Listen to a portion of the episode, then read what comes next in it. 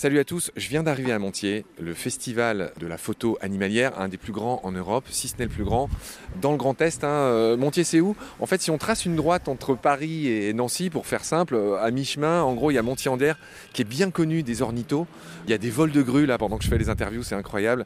Et je suis avec Christophe Pereira, qui est euh, le directeur de ce festival, qui va se présenter en quelques phrases. Salut Christophe Salut, euh, donc euh, moi je suis Christophe Pereira, je suis le directeur du festival depuis trois ans, mais avec euh, une année et demie de Covid, ça laisse une amplitude assez, assez faible, mais néanmoins amateur de photos, enfin photographe animalier à mes petites heures perdues, passionné du festival bien avant que j'en prenne la direction. Mon cher Christophe, donne-nous quelques chiffres sur le festival, sa fréquentation, j'ai dit où il était situé, les petites choses qu'il faut savoir en général sur le festival.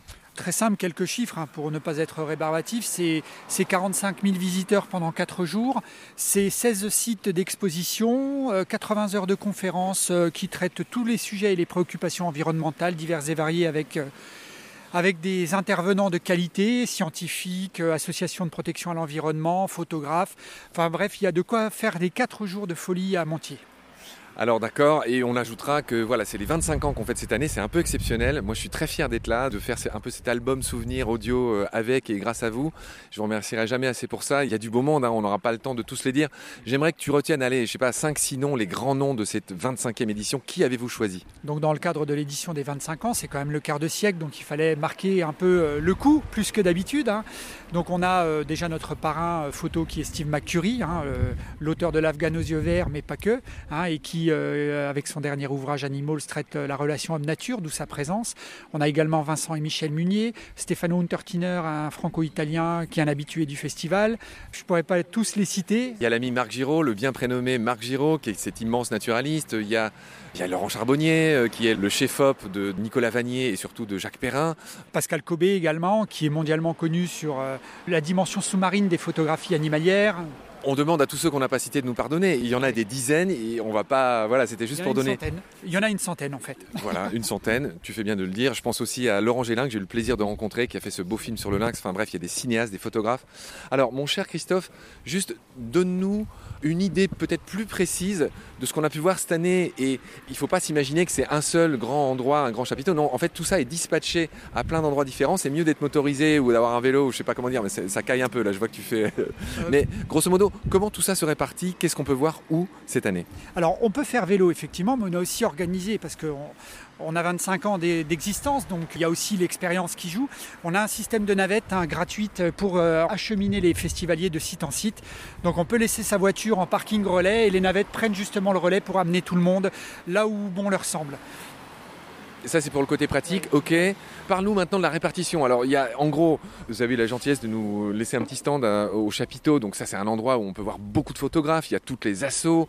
Il y a l'ASPAS, il y a la LPO, il y a tous ces photographes. Bon, ça, c'est le chapiteau. Il y, a, il y a quelque chose à côté, ça s'appelle le COSEC. C'est quoi le COSEC? En fait, la construction des 16 sites, hein, il y a deux cœurs. Il y a un cœur qui est le COSEC Chapiteau, qui est vraiment le cœur névralgique avec les parrains, et les ambassadeurs. Et le COSEC, c'est toujours le site qui accueille les ambassadeurs, en tout cas de cette année, sur la thématique des trams, trams écologiques.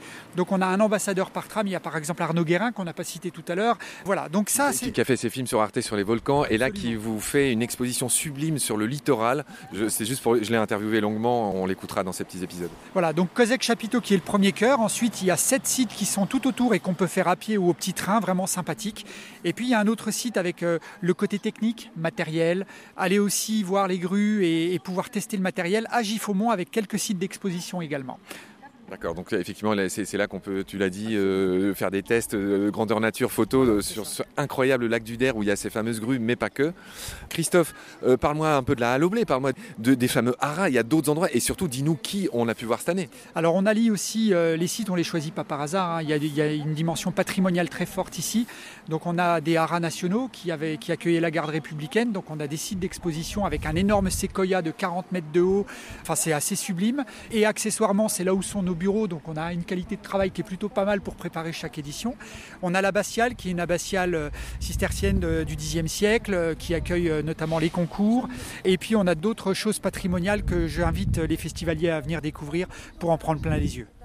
Il se passe un truc émouvant, Christophe, ça, ne t'a pas échappé. Il y a ma maman qui vient de nous rejoindre. Salut maman. Bonjour monsieur. Alors si, tu veux bien, je, finis mon interview avec euh, Christophe, qui n'est autre que le directeur de ce festival. C'est super, je trouve, comme commune. Bon, alors attends, ma petite maman. Christophe est en train de terminer. Je résume ce que je viens de dire juste à l'instant. Ah, absolument. Sur le côté patrimonial. Hein, voilà. Pas d'ici. Alors, Christophe, moi j'ai vu Greg Lecoeur à côté de l'abbatiale. Le fameux Steve McCurry que tu as mentionné, cet auteur mondialement connu pour cet afghan, mais pas que. Il a fait beaucoup d'autres choses qu'on peut voir justement ici. Lui, il est dans un endroit qui s'appelle la Halle Voilà. Qui et où? Alors, Steve McCurry est à la Halle c'est la mairie de Montier, qui est assez prestigieux également, qui est en termes patrimonial qui a une histoire euh, forte. Alors au Hara, on peut voir Pascal Cobé et Greg Lecoeur. À la Abbatiale, le concours euh, Fontomontier, qui est le deuxième plus gros au monde après celui de la BBC. À la Loblé, Steve McCurry. Et pour terminer, Michel et Vincent Munier à la Fondation Lucie Lebon. Mon cher Christophe, euh, je pense qu'on a bien fait le tour. Est-ce que tu veux ajouter quelque chose, euh, quelque chose euh, qui viendrait plus des tripes, plus du cœur, que sais-je? Ben, Je vais parler au nom des bénévoles parce que sans eux, on ferait rien. on a beau être une équipe d'administrateurs et une équipe de salariés pour mettre ça en œuvre.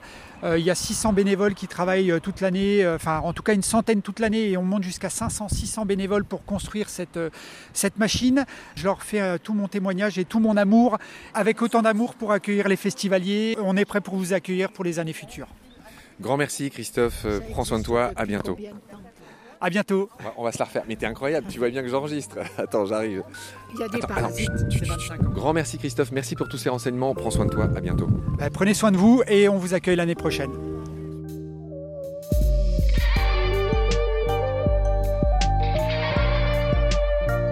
C'est la fin de cet épisode.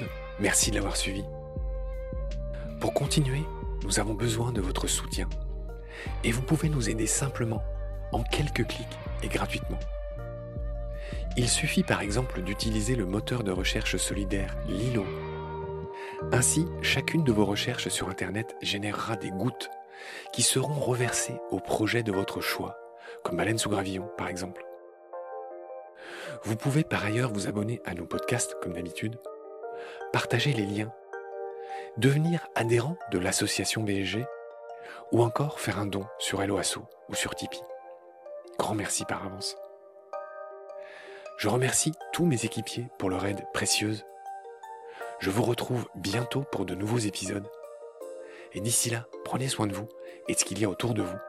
Merci. À bientôt.